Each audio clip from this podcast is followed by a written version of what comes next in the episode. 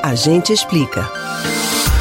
Ambiente fechado, pouca circulação e ar condicionado. Você sabia que essa combinação pode facilitar a transmissão do novo coronavírus? Quais os riscos e os cuidados que se devem ter em ambientes como esses? A gente explica.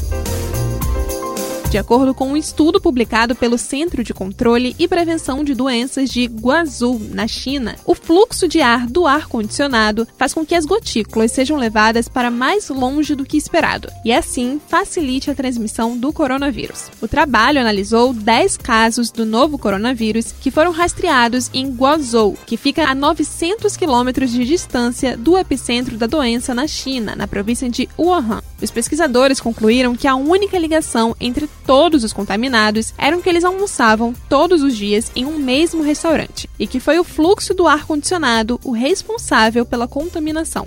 Entendido o risco, é importante saber o que fazer para evitar a propagação da doença. O ideal é permanecer em ambientes com janelas abertas, que circule o vento. Desta forma, a troca do ar é muito mais rápida e evita com que as pessoas corram o risco de ficar horas com o vírus flutuando pelo ambiente. No caso dos carros, a dica é a mesma: janelas sempre abertas. Em lugares fechados e com aparelho de ar-condicionado, a higienização deve ser feita periodicamente. Isso inclui a parte externa e interna do equipamento. Fazer isso vai evitar o acúmulo de partículas de sujeira e a contaminação do ar que as pessoas de dentro do local respiram. Em todo caso, as recomendações de uso de máscaras, distância de pelo menos um metro entre as pessoas e a higienização das mãos continua valendo.